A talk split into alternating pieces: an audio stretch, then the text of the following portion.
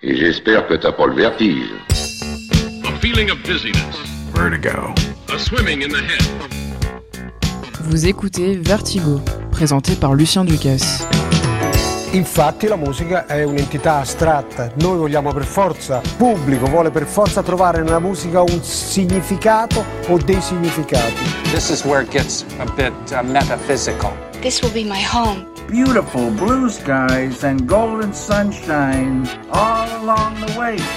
Bonsoir, bienvenue dans ce nouvel épisode de Vertigo, notre vertige musical d'une heure qui vous promet du voyage, encore une fois ce soir, puisque l'on ira au Japon, à une période très particulière de l'histoire de la musique. Tout ça commence avec le générique de cette émission, puisque un mardi sur deux, de 21h à 22h, sur Radio Campus Bordeaux 88.1 FM, ou alors en rediffusion sur une radio du réseau Campus France, ainsi qu'en podcast, n'importe quand, n'importe où, vous entendez certes Jean Gabin nous avertir sur le vertige, mais aussi David Fincher, Melissa Mouroux qui annonce le titre, Ennio Morricone, Michael Richards, Marilyn Monroe et Monsieur David Lynch qui nous prédit du ciel bleu et un soleil qui brille. Mais tout cela se fait en musique, sur un petit remix personnel de l'une de mes chansons préférées et que l'on doit à un certain Tatsuro Yamashita. Yamashita, au début de l'année 2023, il fêtait ses 70 ans, dont près d'une bonne cinquantaine ont été mis au service de la musique et pour faire à peu près tout ce qui était possible. Il commence dans un petit groupe de rock sans prétention, Sugar Babe, mais qui contient déjà la crème de la crème de la musique japonaise qui marquera les années suivantes. Il enchaîne ensuite quelques albums en solo, alors même que le son japonais est véritablement en train de se faire une sacrée place en studio et partout dans le monde, et c'est en 1980, le 19 septembre pour être précis, que tout va changer.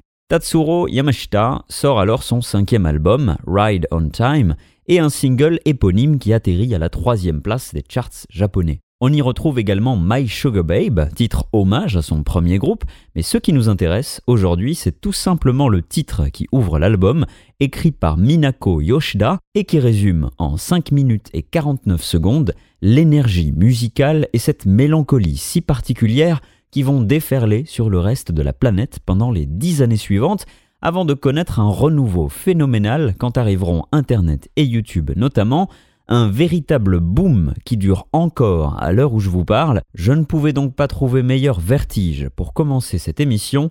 N'ayez pas peur, je ne vais pas relancer le générique, vous allez tout simplement entendre dans sa totalité l'immense Itsuka, aussi connu sous le nom de Someday.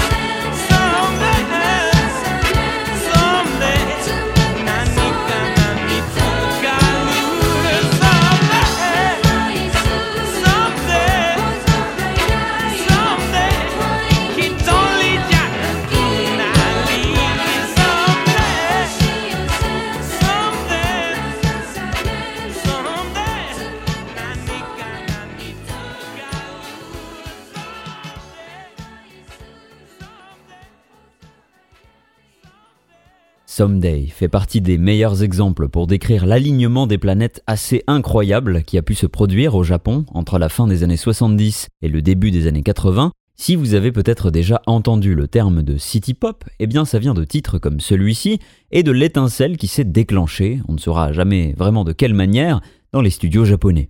On va quand même essayer d'en savoir un peu plus ce soir, mais d'abord on reste avec Tatsuro Yamashita qui a eu son lot d'étincelles avec Ride on Time en 1980 et son album suivant, For You, sorti deux ans plus tard.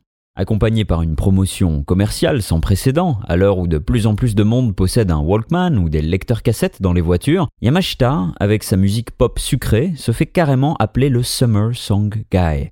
Au même moment, il épouse la chanteuse Maria Takeuchi, avec qui il se lancera dans une autre partie de sa carrière musicale, la production, puisqu'il sera derrière la console quand se feront la plupart des albums de la chanteuse, à commencer par l'hymne incontournable de City Pop qu'est Plastic Love. Mais ce qui est intéressant dans tout ça, c'est qu'à la manière d'un Paul McCartney de l'autre côté du monde, Yamashita est aussi multi-instrumentiste, il enregistrera parfois tout seul l'intégralité de ses chansons, plus tard dans sa carrière, mais il s'est surtout vu propulsé au rang d'icône de la pop japonaise, presque facilement, avec des titres qui marchent et qui sont pourtant musicalement très recherchés, sans compter une écriture là aussi assez efficace qui mélange l'anglais et le japonais, et ça, on le doit encore une fois à la géniale Minako Yoshida, la preuve avec ce petit scintillement qui annonce l'avalanche city pop de notre vertige musical Sparkle.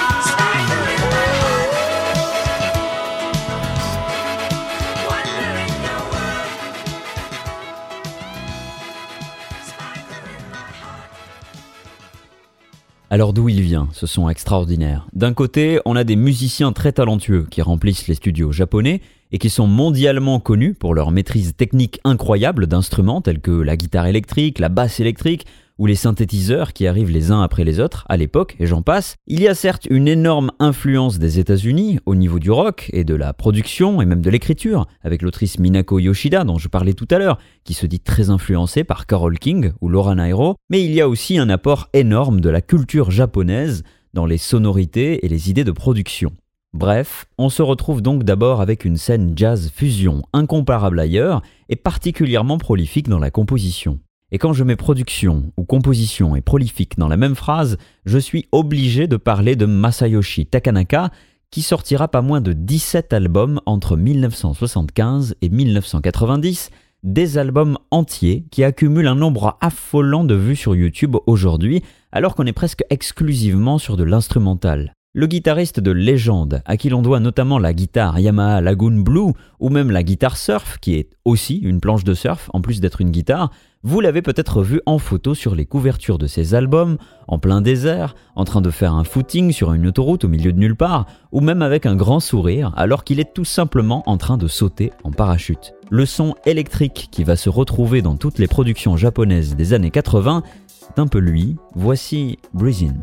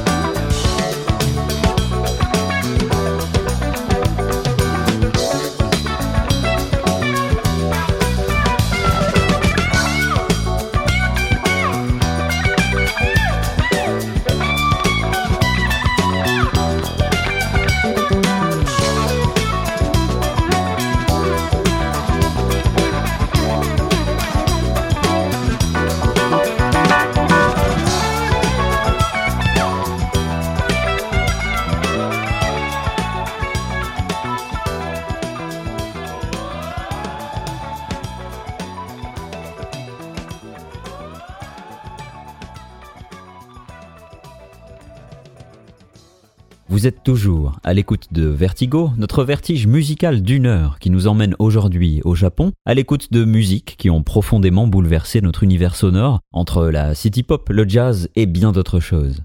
Vous nous écoutez peut-être en direct sur les radios campus ou bien plus tard en rediffusion, mais vous pouvez aussi nous réécouter quand vous le souhaitez en podcast sur SoundCloud et Spotify sur la page de Radio Campus Bordeaux.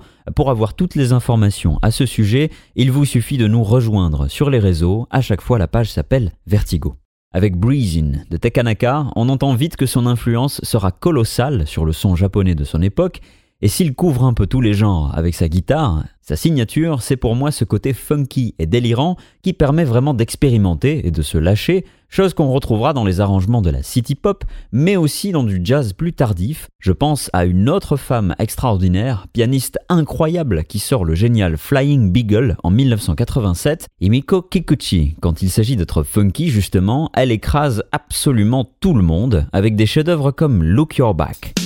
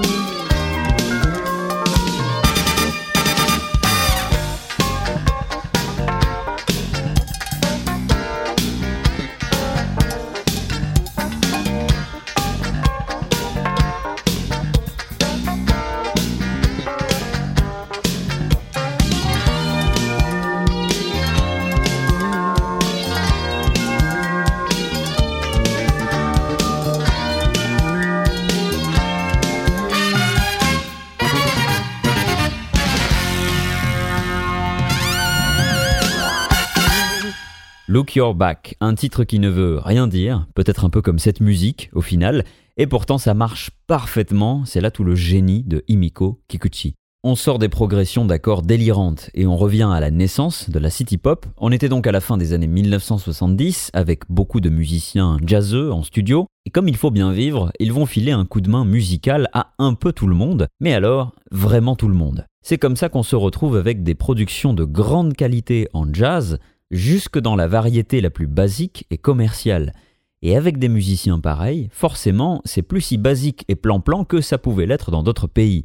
Cette fois, ce sont des voix féminines qui sont à l'honneur, et certaines chanteuses folk ou rock deviennent très vite des incontournables de la pop japonaise. Retrouvons par exemple Taeko Onuki, ancienne membre de Sugar Babe aux côtés de Yamashita, qui elle aussi poursuit sa route en solo, seulement elle a un petit problème, et je pense que ça va s'entendre dans le titre qui va suivre, elle est très très très en avance sur son temps, peut-être trop, et son album de 78 mignonne, en français dans le texte, passera au final assez inaperçu. Ça paraît difficile à croire quand on l'écoute aujourd'hui parce que la production est impeccable et on a déjà toutes les bases de ce qui va exploser dans tout le Japon à peine 4 ans plus tard. Voici 4am.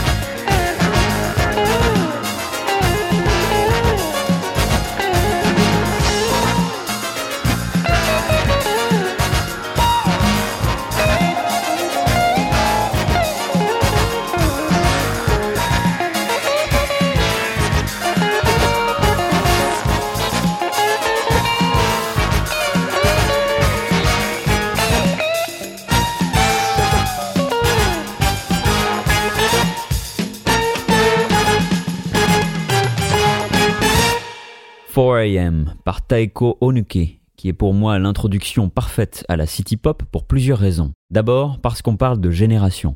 Onuki est la fille de Kenichiro Onuki, membre des forces spéciales japonaises pendant la Deuxième Guerre mondiale, elle fait donc partie de cette génération d'artistes qui arrivent après la guerre, les baby boomers en somme, alors même que le pays est en train de se reconstruire et va connaître une énorme prospérité à partir de la fin des années 50 et jusque dans les années 90. En 1980, on est en plein dedans et la city pop sera véritablement la bande son de toute une société à base de Sony, Yamaha, Nissan ou Hitachi et s'exportera à peu près de la même manière. Et ça n'est pas pour rien qu'on parle de city pop, c'est le centre-ville, plus urbain que jamais, qui est au centre de toutes les paroles, dans des villes toujours plus grandes. C'est là que ça devient plus difficile à analyser d'ailleurs, parce que les paroles, justement, elles sont assez floues pour permettre beaucoup d'interprétations. Parfois c'est franchement bateau, et ça va pas chercher très loin, parfois on se demande si ça n'est pas un peu plus subtil.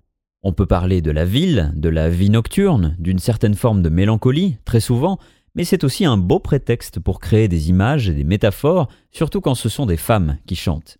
Il ne faudra pas longtemps pour qu'on réalise qu'on parlait peut-être aussi de sujets tabous, et d'une manière générale d'une certaine forme de libération pour un peu tout le monde. Et Taeko Onuki, elle fait partie des premières à avoir un statut d'icône, de star, mais elle fait encore un peu le pont, avant le boom des années 80, entre ce qu'il y avait dans les années 70 et ce qui arrive. Selon moi, il y a une artiste toute seule, qui a parfaitement compris toute l'ambiance portée par le genre et tout ce que l'on peut raconter avec. Elle s'appelle Takako Mamiya et elle a fait ce qui est peut-être l'un des albums les plus incroyables de tous les temps, à mon avis, tout genre et toute époque confondue. La city pop parfaite. Ça n'est pas un Plastic Love qui s'est remis à atterrir dans les charts en 2019 à partir d'un effet de mode sur internet.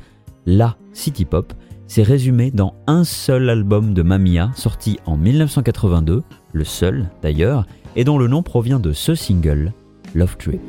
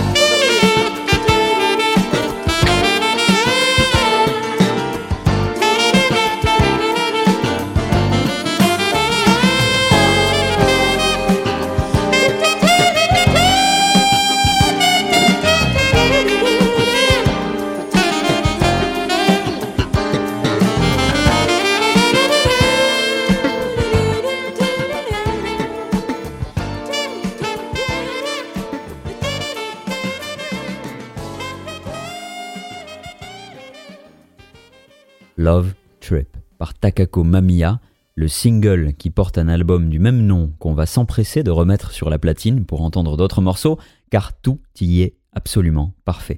Mais Love Trip, dans son intégralité, c'est surtout un échec quasi total, à tel point qu'on ne sait même pas statistiquement combien d'albums ont été vendus, tellement il y en avait très peu, c'est là qu'on touche au cœur du sujet. Car l'essence même de la city pop, avec toutes ses influences occidentales, c'est de s'exporter. Mais paradoxalement, plus les artistes se rapprochaient de la musique occidentale, justement, moins ils avaient de succès sur le moment. Et c'est la même chose s'ils écrivaient trop et qu'ils s'éloignaient de la pop facile. En fait, le mouvement est tellement un bazar total d'avant-garde qu'on a beaucoup de mal à l'apprécier à sa juste valeur en direct, et de saisir toutes les subtilités des thématiques et du mélange musical, bref, ça va dans tous les sens. Pour Takako Mamiya, il faudra attendre un petit succès de niche dans les années 1990, avec la redécouverte de ses cassettes de Love Trip, mais surtout un buzz phénoménal sur YouTube et Reddit entre 2017 et 2020 à peu près, qui mènera même à des rééditions. La curiosité est telle qu'on se demande qui est cet artiste qui sort de nulle part avant de littéralement disparaître des radars dès la sortie de son seul et unique album en 82. On ne compte pas les rumeurs par dizaines et les analyses pour essayer de percer les mystères autour de Love Trip et de celle qui en est à l'origine. Voici Mayanaka no Joko.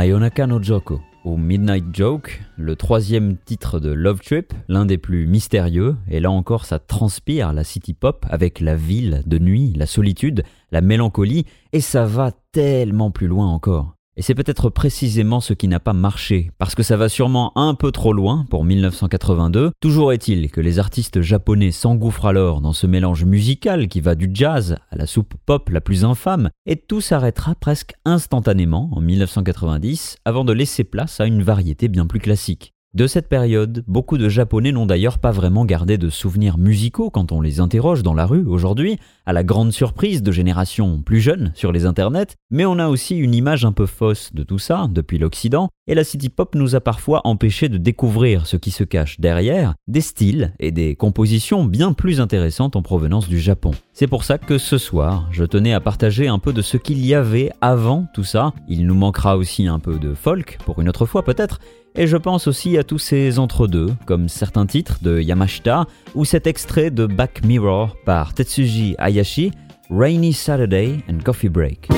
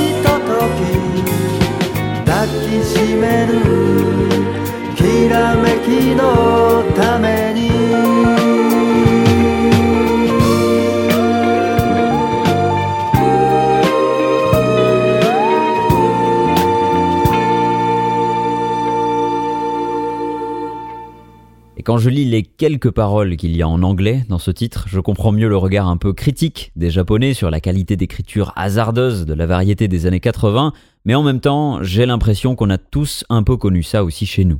En tout cas, les idées d'arrangement ou le travail en studio sont quand même clairement là pour que ça fonctionne, le meilleur exemple pour le prouver étant peut-être euh, Henry, une autre artiste qui monopolise les playlists sur YouTube depuis quelques années et qui n'a pas manqué de surfer sur un bon nombre des idées de producteurs comme ceux de Takako Mamiya dans les années 80 ou d'autres artistes précurseurs de la city pop.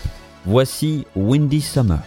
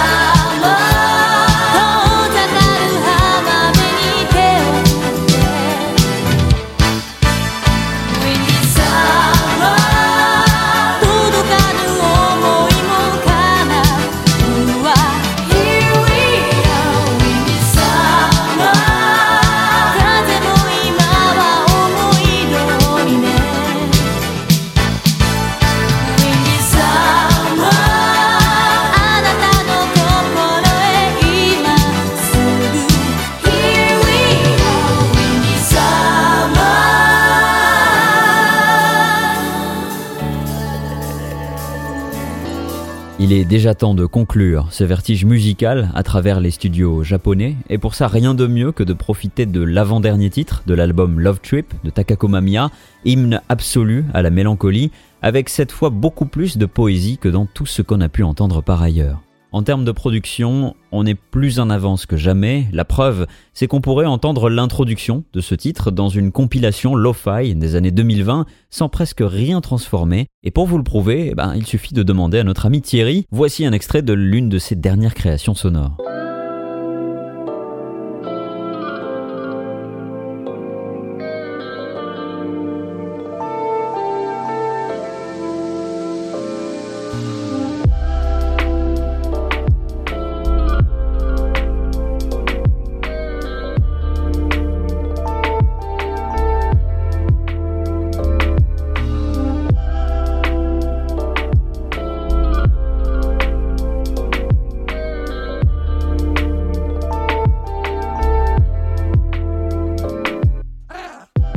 Ça donne une petite idée des influences que la city pop a pu apporter à des scènes plus actuelles et électroniques, parce que des exemples du genre, on en trouve à la pelle. Je ne sais pas si ça vient d'un travail sur les synthés, les ambiances ou sur bande pour l'époque, mais vous allez voir que tout l'esprit est déjà dans la version originale. J'en profite pour remercier Thierry pour sa participation musicale, Von Pogam pour son enquête incroyable à la recherche de Mamiya et surtout, surtout le vidéaste Showana Otoko qui a eu la gentillesse de répondre à mes questions en direct du Japon. Il m'a beaucoup appris sur la city pop et a pleinement participé à l'écriture ce soir. Merci à lui. Comme moi, il est d'ailleurs assez fan des paroles de Mamiya Takako, particulièrement poétiques, une raison de plus pour se quitter à l'écoute de Tasogarewa Gimpakuno. Le temps pour moi de vous remercier de nous avoir suivis. On se retrouve prochainement, je l'espère, pour un nouvel épisode. À bientôt.